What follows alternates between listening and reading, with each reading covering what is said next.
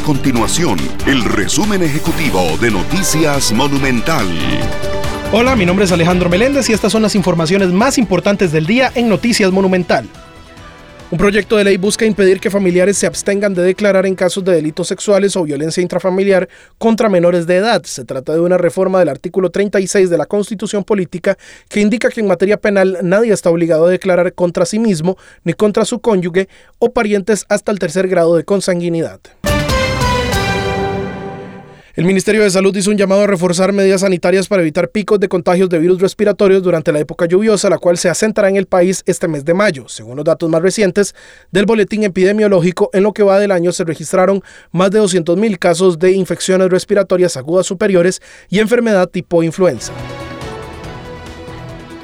Estas y otras informaciones usted las puede encontrar en nuestro sitio web www.monumental.co.cr. Nuestro compromiso es mantener a Costa Rica informada.